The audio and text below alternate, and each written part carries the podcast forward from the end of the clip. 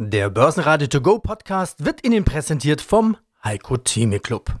Werden Sie Mitglied im Heiko Theme Club. heiko-theme.de Der Börsenpodcast. Börsenradio Network AG. Das Börsenradio. Marktbericht. Im Börsenradiostudio Andreas Groß gemeinsam mit Sebastian Leben und Peter Heinrich. Bis auf 13.046 Punkte war der DAX in der Spitze vorgerückt. Anleger setzen jetzt doch darauf, dass die Corona-Hilfen in den USA weiterbezahlt werden. Das hatte schon die US-Anleger in Kauflaune versetzt. Und auch die Finanzexperten werden zuversichtlicher. Der ZEW-Index hat einen kräftigen Sprung nach oben gemacht. Von 59 Punkte auf über 71 Punkte. Da liegt wohl eine kräftige Konjunkturerholung in der Luft. Unsere Gäste heute zu den Zahlen, die Vorstände und Unternehmenssprecher von Zalando, Alstria Office, Mutaris und Alchem. Außerdem haben wir den ING-Chefvolkswirten Carsten Jeski und den Rohstoffexperten Michael Blumenroth von der Deutschen Bank. Alle Interviews hören Sie außerdem in voller Länge auf börsenradio.de und in der Börsenradio-App. Carsten Jeski, Chefvolkswirt der ING. Wenn wir uns anschauen, dass es etliche Notenbanken gibt, die jetzt durch diese Krise einen experimentellen wöchentlichen BIP-Tracker veröffentlichen, die Bundesbank macht das zum Beispiel auch, da sehen wir, dass auch hier wieder Ende Juli die wirtschaftliche Aktivität wieder auf Wachstumskurs ist. Das heißt, wenn, selbst wenn jetzt alles auf einmal stillfallen würde, dann würde das dritte Quartal schon wieder deutlich nach oben gehen. Und von daher denke ich, wir werden noch ein paar positive Überraschungen bekommen in den kommenden Wochen, Monaten. Ja, das ist eigentlich jetzt alles wirklich V-förmig, darf man nicht vergessen. Nur dieses V-förmige kommt eigentlich wie von so einer Flummi-Bewegung. Also das, was stark nach unten fällt, geht jetzt auch erstmal wieder stark hoch.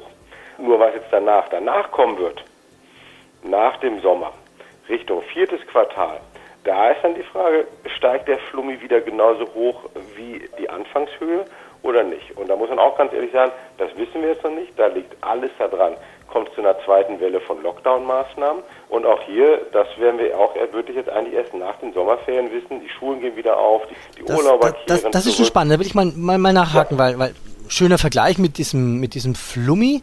Aber es ist doch eigentlich logisch, wäre es nicht logisch zu argumentieren, zu sagen, dieser Flummi wird nie mehr wieder so hoch springen, wenn, weil wir sind ja auch vom Ausland abhängig. Wer soll ja. denn alle unsere Produkte kaufen? Gut, die Autos waren eh schon ein bisschen angeschlagen. Ja, würde ich jetzt dann, wenn wir, wenn wir irgendwie den, den Flummi noch weiter hier benutzen, würde ich sagen, das, ist, das war vielleicht auch schon ein, ein Flummi, der schon ein bisschen mitgenommen war, bei dem schon, bei dem schon ein paar, paar Gummi, Gummiecken rausgeflogen sind. Ja, das heißt, der war schon angekratzt. So, das ist ja der Punkt. Wenn der Flummi geht es wieder hoch, ganz automatisch, weil bei so einem starken, sozusagen bei, bei einer starken Krise, die von außen kommt, weil alles geschlossen wurde, es geht wieder auf, geht der Flummi wieder nach oben. Also auf die, auf die, die, die, die Ausgangshöhe würde er erstmal wahrscheinlich auch nicht zurückkommen, weil halt auch noch nicht alles wieder hundertprozentig wieder offen ist. So, äh, relativ einfach. So, danach, ja, und dann klappt es halt mit dem Flummi nicht mehr so ganz. Wenn wir jetzt in, die, in diese nächste Phase kommen, dann ist die Frage, dann kommen diese ganzen strukturellen Probleme wieder zurück, die wir ja schon vor der Krise auch hatten. Der DAX konnte die 13.000 Punkte nicht ganz verteidigen. Schlusskurs in Frankfurt 12.948 Punkte, immerhin ein sattes Plus von 2%. Beim MDAX ging es 1,6% nach oben, er schloss bei 27.610 Punkten.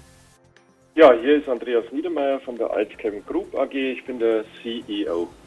Und es geht bei ihnen um Chemieprodukte, Spezialchemie nennt man das, glaube ich. NCN Ketten, also eine Stickstoff-Kohlenstoff-Stickstoff-Bindung. Die Anwendungsfelder dafür sind ganz vielfältig. Da wird es, glaube ich, auch ein kleines bisschen verständlicher, was genau sie tun. Nahrungsmittelergänzung, Tierfutter, Solarindustrie, Chemieindustrie, Düngemittel, Pflanzenschutz, Metallverarbeitung. Also echte Diversifizierung über ganz viele Branchen hinweg. Ich habe mich gefragt, hilft Ihnen sowas in einer Krise wie Corona, wo ja doch viele Branchen betroffen sind, andere wiederum nicht? Äh, wie gut sind Sie durch die Krise gekommen? Ja, wir haben ja heute unsere Zahlen veröffentlicht und konnten quasi das beste Quartal von den letzten zehn Quartalen hier veröffentlichen, weil wir so diversifiziert aufgestellt sind und quasi das alles ausgleichen haben können. Auf der einen Seite die Stahlindustrie schwächelt schon, auch Automotive, das kennen wir natürlich auch. Da sehen wir Rückgänge in der Größenordnung von 20, 30 Prozent. Auf der anderen Seite haben wir halt systemrelevante Bereiche wie den Agrobereich, das haben wir also sehr stark gespürt jetzt auch in den letzten Monaten, dass gerade die Landwirte weltweit auf eine sichere Logistik großen Wert legen und dadurch auch hier bei uns nach wie vor sehr gut bestellt haben. Ja, ansonsten sind wir natürlich hier auch Teilnehmer in den Corona-Tests. Wir waren immer schon Teil der DNA-Tests, die sich in den letzten Jahren sehr, sehr gut entwickelt haben und jetzt natürlich einen richtigen Boost mit dem ganzen Corona-Thema bekommen haben. Und das hat auch dazu geführt, die Schwäche auf der Stahlindustrie hier deutlich ausgleichen zu können. Was aber auch noch hilft, ist die Relokalisierung der Wertschöpfungsketten zurück nach Europa. Das spüren wir auch sehr stark, dass gerade die Pharmaindustrie auch wieder zurückdenkt, nicht das Sourcing komplett in Asien durchführt, sondern auch hier in Europa wieder versucht, Rohstoffe einzukaufen. Und da sind wir auch guter Partner dafür. Ach, spannend. Ist das auch ein Corona-Effekt oder hat sich das davor schon angedeutet? Das ist ein Effekt, der sich jetzt schon länger andeutet, aber der durch Corona nochmal deutlich verstärkt wird. Also gerade in Indien spüren wir das auch, dass sich die Inder so ein Stückchen weit unabhängig und emanzipiert darstellen wollen von den Chinesen und dass weltweit sich Lieferketten wieder entflechten. Johannes Laumann, ich bin Vorstandsmitglied und Chief Investment Officer der Mutaris. Mhm. Jetzt zitiere ich nochmal, was ich eingangs gesagt hatte. Profitabilität leidet wegen Corona. Jetzt schauen wir uns die Zahlen an. EBTA von 67 runter auf 41, hatte ich schon erwähnt. Unterm Strich sieht es noch anders aus. Von plus 36 Millionen auf einen Verlust von 30 Millionen sind auf einmal 66 Millionen. Also ich bin fast versucht zu sagen, das ist eine nette Umschreibung für einen Gewinneinbruch. Zwei Sachen, die Auswirkungen auf unser Ergebnis haben. Die eine Auswirkung ist sicherlich im ersten Halbjahr die Auswirkungen auf Covid-19 und da sehen wir im Speziellen die Monate Februar, März, April, da wir natürlich auch relativ viel Exposure in Italien und Frankreich haben. Auf der anderen Seite äh, trägt natürlich konzernweit eine Transaktion, weil sich ja die Grundmasse unseres Portfolios ständig verändert. Ja, ich gebe Ihnen äh, zwei Beispiele, deshalb kann man das so nicht stehen lassen. Wir haben mit einer Gesellschaft Backcity, die wir zum 31.12.2019 erworben haben, und mit einer Gesellschaft Nexive, die wir zum Ende Februar announced haben, das Signing, haben wir zwei Gesellschaften, die sehr hohe operative Verluste mitbringen in die Konsolidierung, die aber auf der anderen Seite auch hohe, eine hohe Liquidität mitbringen. Das sehen Sie auch daran, dass unser Netto-Cash-Bestand gestiegen ist. Ja? Und dieser Anstieg des Cash geht eigentlich immer so ein bisschen einher mit dem Anstieg der Verluste. Also theoretisch sind wir erfolgreich, wenn der Verlust ansteigt. Weil was bedeutet das, dass der Verlust ansteigt? Der Verlust ansteigt bedeutet, jetzt mal vereinfacht gesprochen, wir kaufen viele Firmen und wir verkaufen die profitablen. Das heißt, unser Geschäftsmodell ist nicht darauf ausgerichtet, dass der konzernweites Ergebnis steigt. Wenn nämlich konzernweites Ergebnis steigt, gibt es eigentlich zwei Kennzahlen. Nämlich das eine ist, wir machen keine Transaktionen, ja, weil wir kaufen uns Verluste ein. Und wir verkaufen nichts, weil die profitablen Geschäfte äh, nach wie vor im Bestand sind. Also ein steigender Verlust ist eigentlich ein, äh, eine gute Indikation dafür, dass das Geschäft sehr gut läuft. Ja, kann das sein? Verwundert reibt man sich die Augen angesichts der Autoabsatzzahlen in China. Im Juli sind angeblich 1,6 Millionen Autos verkauft worden, knapp 8 Prozent mehr als im Vorjahr. Kein Wunder, dass Daimler, BMW und Volkswagen heute etwa 5 Prozent zulegen. Hallo, ich bin Linda Hübner, zuständig für Finanzkommunikation bei Zalando. Alles, was digital ist, ist Gewinner der Corona-Krise, vor allen Dingen Online-Shopping, das sagt man sich zumindest so generell gerade. Viele Firmen, die ich im Interview habe und frage, ob sie von Corona profitieren, sind eher vorsichtig mit dem Begriff Gewinner. Keiner will so richtig Gewinner sein, aber ich finde, bei ihnen passt der Begriff jetzt wirklich mal. Der Gewinn hat sich mehr als verdoppelt, von 45,5 Millionen auf 122,6 Millionen. Jede Menge Neukunden, mehr als 34 Millionen, inzwischen 34 Millionen aktive Kunden in ganz Europa, 20% über Vorjahr. Frau Hübner, bei aller Vorsicht, Sie gehen ja wohl als Gewinner hervor, kann man schon sagen, oder? Ja, also ich denke, Corona hat uns alle und auch die gesamte Industrie vor große Herausforderungen gestellt und auch unser Geschäft war ja im März negativ betroffen. Wir haben dann halt sehr schnell und entschieden reagiert. Beispielsweise haben wir es Partnern und Händlern noch leichter gemacht, über Zalando Kunden zu erreichen. Und ich denke, das hat sich ausgezahlt. Sie haben es ja schon gesagt, im zweiten Quartal sind wir sehr stark und profitabel gewachsen mit einem GMV-Wachstum von 33 Prozent. Und im ersten Halbjahr liegt das Wachstum bei 25 Prozent. Das sind starke Ergebnisse und da profitieren wir einerseits von unserer klaren Strategie, dem Fokus auf die Plattform und andererseits sicherlich auch von einer durch die Pandemie beschleunigten Online-Nachfrage. Aber sowas wie Kaufzurückhaltung oder Konsumschwäche ist bei Ihnen ja nicht zu sehen. Viele sprechen davon, oh, die Kunden werden vorsichtiger, manch einer ist in Kurzarbeit, hat seinen Job verloren und so weiter. Dass man gängigerweise sagt, es wird nicht mehr so viel konsumiert. Also Sie können das nicht bestätigen, oder? Nein, ich glaube, wir sind ja keine Marktforscher, deswegen kann ich für alle Kunden in Europa sprechen. Was wir schon sehen, ist, dass gerade die Online-Nachfrage auf jeden Fall zunimmt.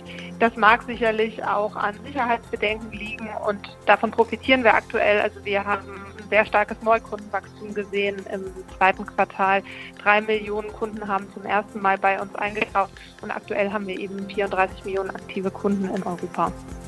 Sie haben jetzt vorhin schon Ihre Kennzahl, die Sie gängigerweise als wichtigste Kennzahl hervorheben, genannt. Das GMV, also das Bruttowarenvolumen, Gross Merchandise Volumen. Warum eigentlich diese Zahl?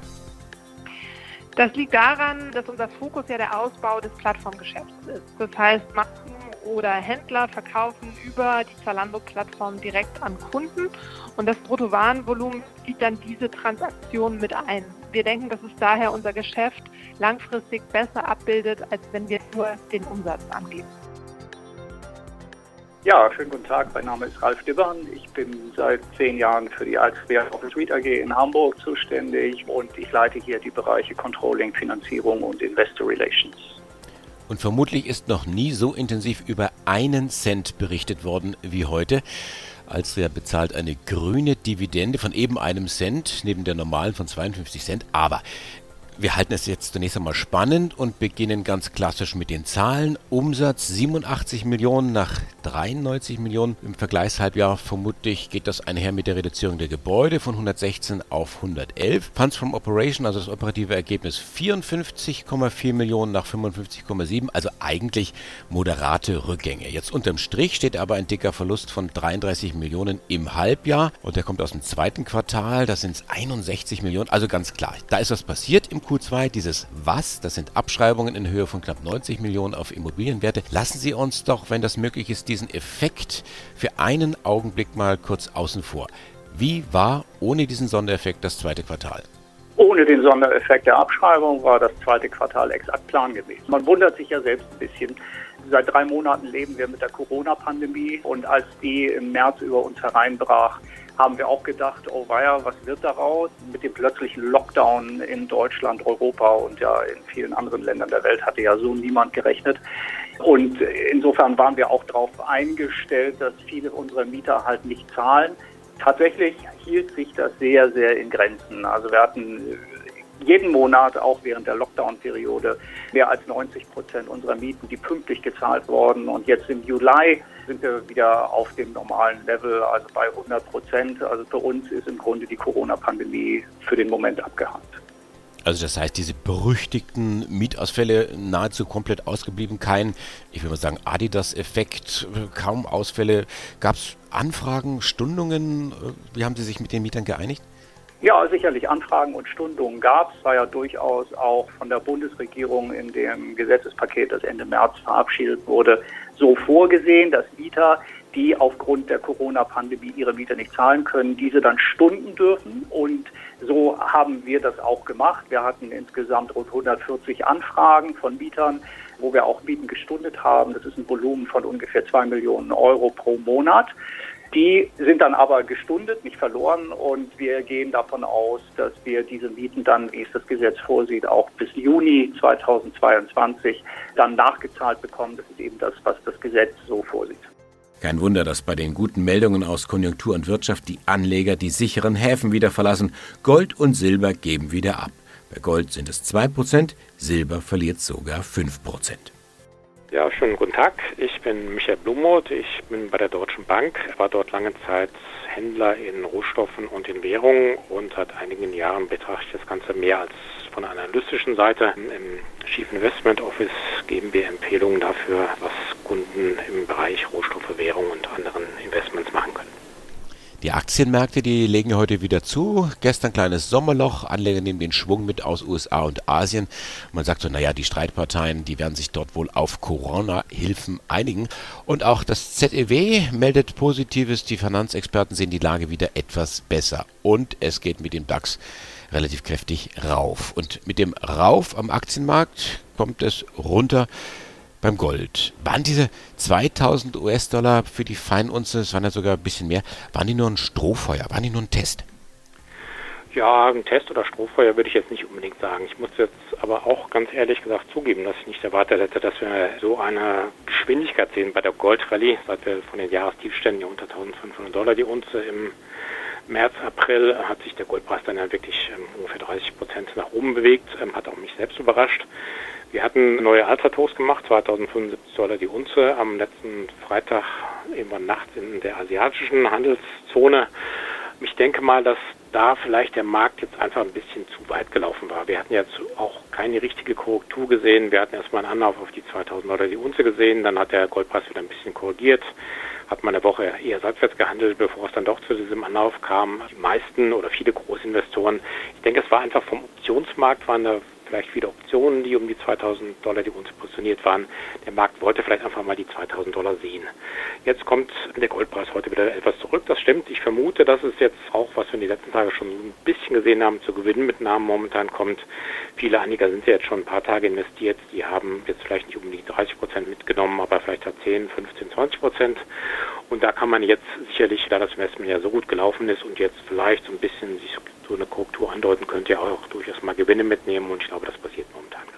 Was müsste denn passieren, damit Gold doch wieder steigt? Das ist ja immer so dieses Herantasten, allzeit hoch. Wir gehen hoch, wir prallen wieder ab, probieren es vielleicht noch einmal. Kann man irgendwelche Ziele ableiten? Ja, die Ziele, die jetzt auch meine Kollegen gehabt hatten, die gingen eher so Richtung 2000 Dollar die Unze. Mittlerweile könnten wir uns vorstellen, natürlich sehr im Konjunktiv, dass diese Bewegung im Gold, dass diese Aufwärtsrallye, bevor sie irgendwann mal die Ende finden sollte, durchaus Richtung 2200, Richtung 2300 Dollar vielleicht sogar die Unze gehen könnte. Allerdings ist das jetzt nichts, was wir jetzt nächste Woche oder nächsten Monat sehen sollten. Börsenradio Network AG Marktbericht Der Börsenradio To Go Podcast wurde Ihnen präsentiert vom Heiko Theme Club. Werden Sie Mitglied im Heiko Theme Club. heiko-theme.de